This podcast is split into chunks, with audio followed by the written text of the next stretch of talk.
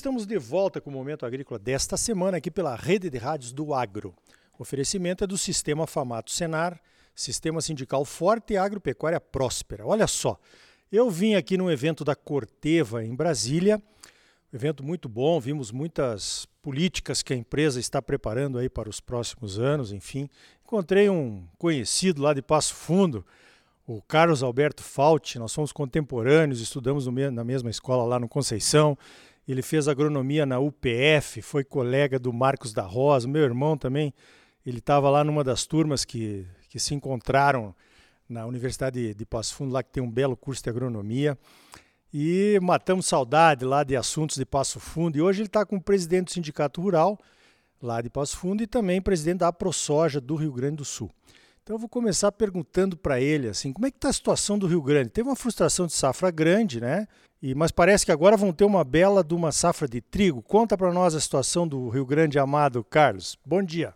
Bom dia, Arioli. Foi um prazer revê-lo, né? Um amigo que a gente conhece de longa data, tu e o Rogério, né? Que são passafundenses, né? Da Gema, né? Ontem à noite, né? Jantamos juntos e atualizamos as conversas de Passo Fundo. Olha, nós tivemos, estamos junto aqui nesse evento da Corteva, um brilhante evento, né, com muitas informações novas de mercado e de produtos. A questão do Rio Grande do Sul, essa safra 2021, 22, o Rio Grande do Sul, a safra de verão, teve um percalço bastante grande. Né? Nós tivemos na área de milho, que são 900 mil hectares, uma produtividade 75% abaixo do esperado, né? a quebra. Né? E a, so a safra de soja, que são 8 milhões e meio de hectare, nós tivemos uma quebra de 52%. Né? Então, realmente, a economia nossa, que nós tínhamos uma projeção de 22 milhões, 20, 21,5 de toneladas de soja, colhemos 10,5, né? Então foi uma quebra bastante grande. A safra de milho, o déficit para a cadeia de carnes no Rio Grande do Sul, de aves, suínos e ovos, né, que também é um setor importante, nós tivemos um déficit de 4 milhões e meio de tonelada de milho. Né? Realmente uma situação bastante difícil. Só que o produtor, né, tu sabe que a atividade não para, né? O produtor leva um tombo, Hoje levanta e amanhã já está pensando para frente. Aí o pessoal investiu bastante na, na, cultura de inverno, o trigo, né? E hoje a perspectiva, se continuar as condições climáticas, de não, não haver excesso de chuva agora nessa fase final e na colheita, de uma bela safra de trigo. Né? Eu andei, caminhei pelo Rio Grande do Sul para algumas regiões e realmente a perspectiva é de uma grande safra de trigo. Olha que boa notícia. Como você disse, né, existe essa possibilidade no Rio Grande do Sul de se fazer duas safras, soja e trigo. Meu pai fazia isso quando era produtor lá no sul e realmente isso faz a diferença. Pode fazer a diferença para o produtor quando ele tem uma frustração numa safra, já começa a recuperação logo em seguida. Agora, o, outro dia eu conversei aqui no Momento Agrícola com o Gedeão Pereira, que é o presidente da Farsul, né, da Federação do Estado do Rio Grande do Sul, e agora se lançou uma campanha muito grande lá para voltar a ter essa dupla que tanto bem fez para o Rio Grande do Sul no passado, a soja e o trigo, a cultura de inverno, como você falou. Como é que está saindo essa campanha lá no Rio Grande?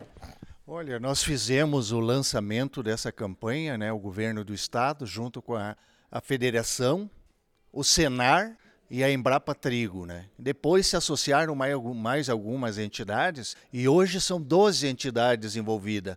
A cadeia de carnes, a cadeia de suínos, de aves, de ovos, os produtores de sementes, a ProSoja, a BS Bios na área de biocombustíveis. Então é uma cadeia imensa né, que está envolvida nesse processo. Nós já fizemos seis reuniões, hoje está saindo a sexta em Cruz Alta, hoje é o dia inteiro, né?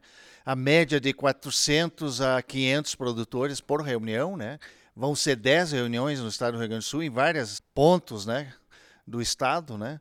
E a ideia, então, é incentivar a alternativa de inverno para gerar duas safras ou até três, né? Tem um período aí que o pai pode colher o milho mais cedo, antes do soja, e introduzir alguma cultura, uma cevada forrageira, um trigo forrageiro, para tentar a terceira safra. Né? Até teve um produtor é, que o, o, ministro Turra lá, Francisco Turra, fez um experimento lá numa propriedade, plantou trigo em março e colheu agora em setembro. Né? Então foi um, quer dizer, aquele período ocioso foi produzido com trigo, né? E graças a Deus não pegou geada e não pegou nada de eventos climáticos negativos. Então a perspectiva é para o produtor hoje, como o Mato Grosso e o Paraná, essas regiões aí mais no norte, estão tendo a cultura de soja e mais a cultura da safrinha de milho, e isso aí fecha em duas safras, né? É o que tem aumentado a renda dos produtores. Nós, como produtor lá da região sul, temos que tentar a segunda safra no mínimo, né? Por quê? Porque nós temos 8 a 9 milhões de hectares de verão e no inverno fica em torno de 7 a 8 milhões de hectares no pousio, né, parada, né, a tua máquina no galpão parada, teu funcionário com pouca atividade, mas e o custo da lavoura está embutido nesse período ocioso, né? Então tem que ter uma alternativa forte de inverno. O trigo está abrindo agora no Rio Grande do Sul, também vai abrir investimentos na área do aproveitamento de cereais de inverno para a produção de álcool. Já tem um projeto em Passo Fundo, é, iniciativa privada, BS Bios, e também tem um projeto da cooperativa Cotrijal e Não Me Toque, também de produção de álcool. Quer dizer, então tem essa garantia de vender o grão, vender para a produção de álcool e também o trigo está abrindo a exportação. Né? Com a questão aí da Ucrânia, tanto a cultura de milho como o trigo vai abrir para nós exportarmos. E a Argentina, com dificuldade na economia, tanto no milho como no trigo, deve reduzir área e produção é uma perspectiva para o Brasil e, e, o Rio Grande do Sul, especialmente, investir no cereal no inverno. Positivo. Lembrando que o trigo é a única grande cultura que o Brasil importa, né? Nós somos autossuficientes em quase tudo, menos no trigo. Então acho que seria uma recuperação interessante, principalmente com essa oportunidade que se abre aí com essa saída da Ucrânia por conta da guerra, de entrar o trigo brasileiro no mercado internacional, o que seria uma conquista e tanto para todos os produtores principalmente do sul, onde a, a cultura já está consolidada há muito tempo. Né? Embrapa Trigo fica em Passo Fundo e tem variedades produtivas aí. Nós estamos acompanhando aqui pela comissão da CNA, com certeza que vão fazer a diferença. É, as iniciativas privadas também, a pesquisa, né? A Biotrigo hoje é uma das maiores empresas de produção de semente de trigo no Brasil, né? Tanto fornece Paraná, Rio Grande do Sul, Santa Catarina e alguns experimentos no norte, né? A Biotrigo é uma empresa privada, né? E tem duas empresas privadas, o R Sementes e a Biotrigo, né? E mais a Embrapa. Então, Passo Fundo tá, centraliza a genética de trigo praticamente no Brasil, né? Como um, um grande polo, né? Então tem que, que esse pessoal que está investindo em semente, essa semente tem que ir a campo. Hoje nós temos variedades de porte baixo, com resistência à doença, com qualidade, de acordo com se tu quer para bolacha, tu quer para pão, tu quer para bolo. Tem vários tipos de trigo, né? Com, o com seu tipo de, de especificação. Perfeito, é um negócio que com certeza vai bombar. Agora, do tempo que o meu pai era produtor de soja lá no Rio Grande do Sul, nos anos 70, 80, né? Nos anos 80 a gente acabou migrando ali para o Mato Grosso, a soja estava concentrada nas áreas ali daqui de Passo Fundo, Planalto Médio, Erechim, Santa Rosa, Santo Ângelo. Agora, Tupanciretã é o maior município produtor de soja. A soja se deslocou. Como é que você analisa isso, Carlos? É, na verdade, né, a soja como uma cultura de grande rentabilidade, e de grande assim viabilidade econômica, né? Hoje, por exemplo, lá na, na, minha região, no Rio Grande do Sul todo, tu faz negócio soja antes de plantar, com o soja plantado, que a gente diz o soja na folha, e faz com o soja depois de colhido. Quer dizer, o soja hoje é uma moeda como se fosse dólar, né? Então é por isso que, que alguns setores, por exemplo, lá na fronteira do Rio Grande do Sul, na região de campanha, região de gado e arroz, está entrando forte a cultura do soja. Por essa viabilidade econômica, que o produtor não não está na agricultura por hobby, o, o produtor vive da agricultura, sustenta a sua família e faz o investimento se a sua atividade for lucrativa, né? Então, se ele está no gado, se ele está no arroz, não está se viabilizando, ele vai procurar outras alternativas econômicas, né? Perfeito. E a soja, como, como acontece no Mato Grosso, ela vai abrindo caminho para outras, né? Culturas, como aconteceu com o algodão, o milho segunda safra, está acontecendo com os feijões e pulses lá no nosso estado, tantas outras alternativas que podem realmente acontecer. Agora, como é que você está vendo no curto prazo essa questão política aí do Rio Grande do Sul? Olha, o Rio Grande do Sul passa por passou, né, nos últimos 20 anos aí grandes dificuldades econômicas, né? Vários governos passaram e ninguém conseguiu resolver. Esse governo que está aí conseguiu um pouco né, acertar o funcionalismo, muito em parte pelo dinheiro colocado pelo governo federal. Né? O, eu, eu, digo que o grande ministro, o secretário da Fazenda do Rio Grande do Sul se chama Jair Bolsonaro. Né?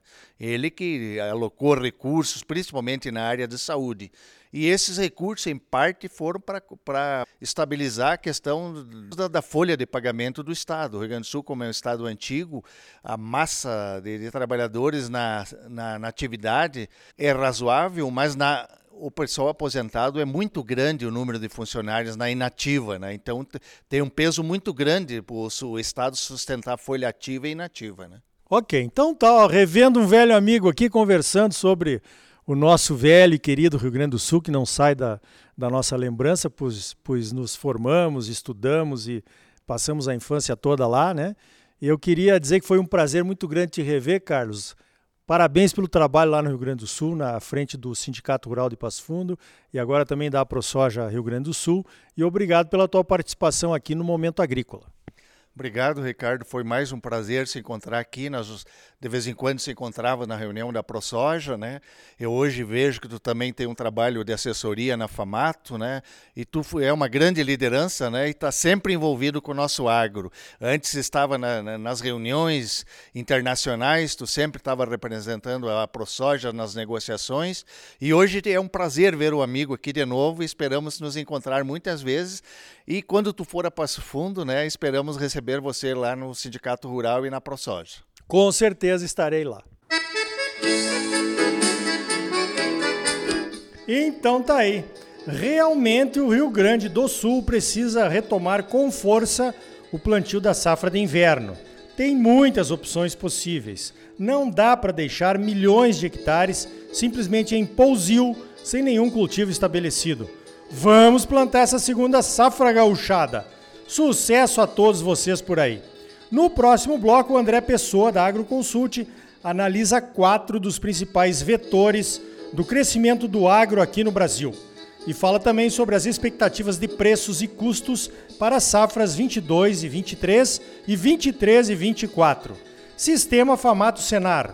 Mobilização total para garantir um agro cada vez mais forte em Mato Grosso. É bom para os produtores, mas é muito melhor para o nosso estado, e para a nossa população. Não saia daí, voltamos em seguida com mais Momento Agrícola para você.